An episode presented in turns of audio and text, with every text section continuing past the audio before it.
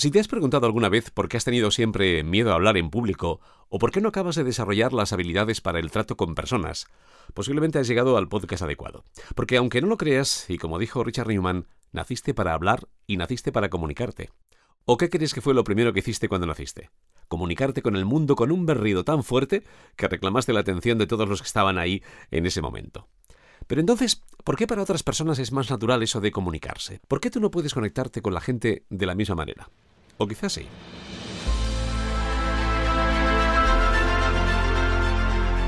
Piensa en líder. Nombres propios de liderazgo y sus claves de éxito.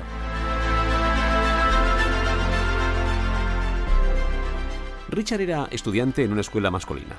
A unos tres kilómetros había una escuela para chicas y un día la escuela femenina decidió invitar a los chicos a participar en un concurso de oratoria. Richard, que estaba deseando compartir momentos con personas del sexo opuesto, decidió asistir, por supuesto, pero ¿y si lo elegían a él para hablar? Uf, con la vergüenza que eso le daba. Se sentó en la última fila con el abrigo puesto para evitar que lo sacaran a hablar. Comenzó la prueba con voluntarios, así que Richard, que se había apartado, presenció tranquilamente el concurso. Y curiosamente, no le impresionó oír a los oradores. Incluso llegó a imaginarse allí subido explicando él cosas de interés. Pero entonces, ¿por qué no lo hacía? Pues porque el miedo le hacía guardar silencio. Cuando acabó la competición, se invitó a la audiencia a que hicieran preguntas.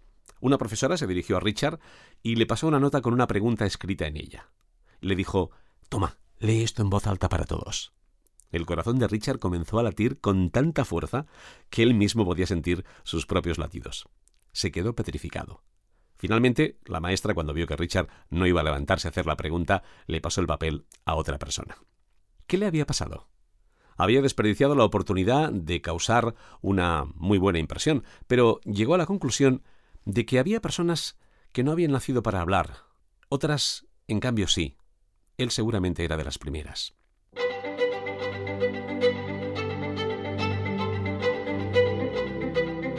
Michael, uno de los mejores amigos de Richard, muy inteligente y entregado a su sueño de entrar en la Universidad de Oxford, le mostró a Richard una carta de la universidad en la que le comunicaban que no había superado el examen de acceso. La carta de Michael decía que era claramente un joven brillante, pero que carecía de las habilidades de comunicación que la universidad requería para poder ofrecerle un lugar. En ese momento, Richard llegó a una conclusión. Si mi amigo Michael no ha entrado en Oxford, yo que no soy tan inteligente como Michael, jamás lo voy a conseguir, sobre todo si no me vuelvo muy bueno comunicándome. Aprendió lo importante que es la comunicación para el éxito al margen de las calificaciones, a margen del carácter y también de los conocimientos. Cuando tenía 18 años, Richard se fue a vivir a enseñar inglés a los monjes del Himalaya para descubrir auténticos principios de comunicación. Veinte años después, Richard daba clases y conferencias sobre habilidades de comunicación.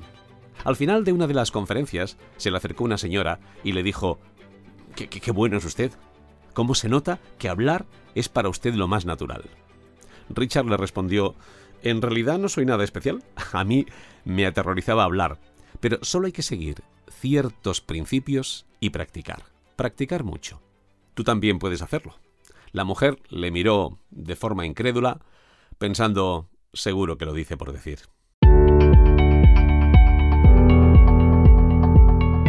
Para hablar bien, lo único que debes hacer es acceder a tu instinto, porque todos hemos nacido con el potencial para hablar y para comunicarnos. Igual que aprendiste a escribir o a jugar al tenis, si alguien te enseña, puedes aprender a expresarte, puedes aprender a hablar y sobre todo a ser escuchado. ¿Cuál es el secreto de los grandes comunicadores? Todas las personas que admiras, cuando las escuchas, eh, verás que tienen estilo. ¿Y qué es ese estilo? Pues simplemente han aprendido a reforzar el impacto personal que ya por sí tienen mediante el uso de su cuerpo y de su voz. Lo hacen de una forma más efectiva, que suena más natural y más auténtica. Todos ellos, todos los que admiras, han aprendido a convertir sus ideas en historias atractivas, que consiguen que la audiencia les escuche y sobre todo que les recuerden de forma fácil. Y esa técnica la usan no solo en sus conferencias, sino también en muchas otras ocasiones. Por ejemplo, cuando tienen que hablar de improviso en una reunión o incluso cuando han de redactar un escrito. Ellos siempre están comunicando de una forma especial y singular y sobre todo muy personal.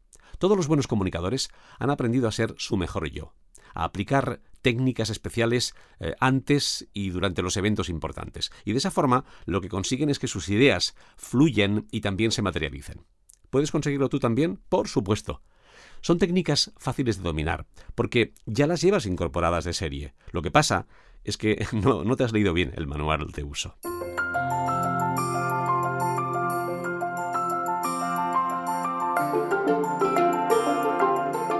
Un día Richard asistió a una charla que daba un exalumno sobre los años sabáticos.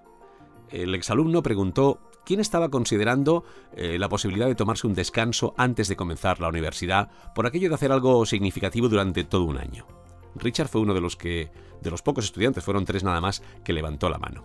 Antes de darse cuenta, estaba ya viajando en el techo de un autobús rumbo a un monasterio tibetano en las estribaciones del Himalaya indio un sitio donde los monjes querían aprender inglés y fue allí precisamente para ayudarles a conectar con su comunidad.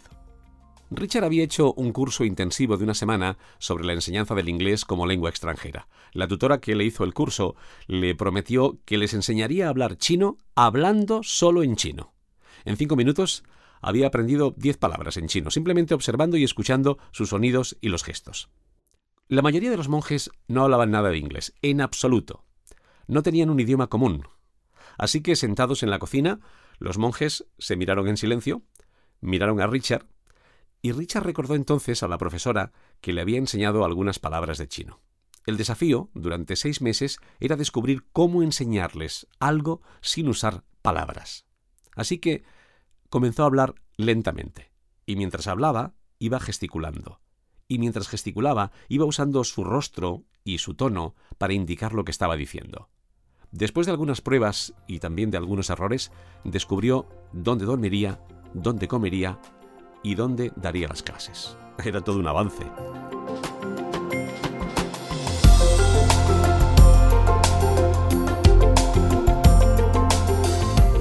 Sintiéndose aislado del resto del mundo y muy lejos de casa, los monjes y Richard daban las clases cuando caía la tarde. Lo hacían en la cocina y no tenían ordenadores ni comunicaciones, porque solo había un teléfono que funcionaba fatal. De hecho, solo funcionaba una hora a la semana. Dos meses después de la llegada de Richard, los monjes ya hablaban un inglés básico y después de seis meses, todos, todos pudieron tener una conversación razonable en inglés con él. Y lo mejor es que Richard también había aprendido a hablar nepalí. El éxito en aprender unos de otros se logró gracias a la comunicación no verbal, gracias a ser congruentes y sobre todo gracias a regresar eh, a lo básico. Algunas personas piensan que el lenguaje corporal es una tontería superficial y que dominarlo es fingir eh, ser algo que no eres.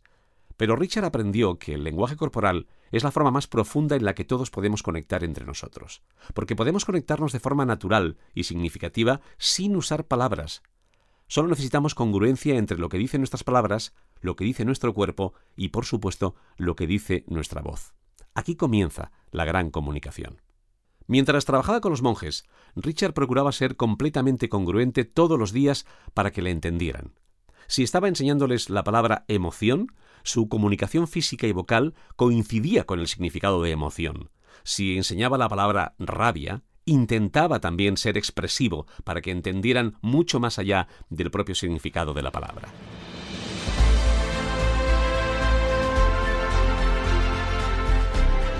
Piensa en líder. Nombres propios de liderazgo y sus claves de éxito.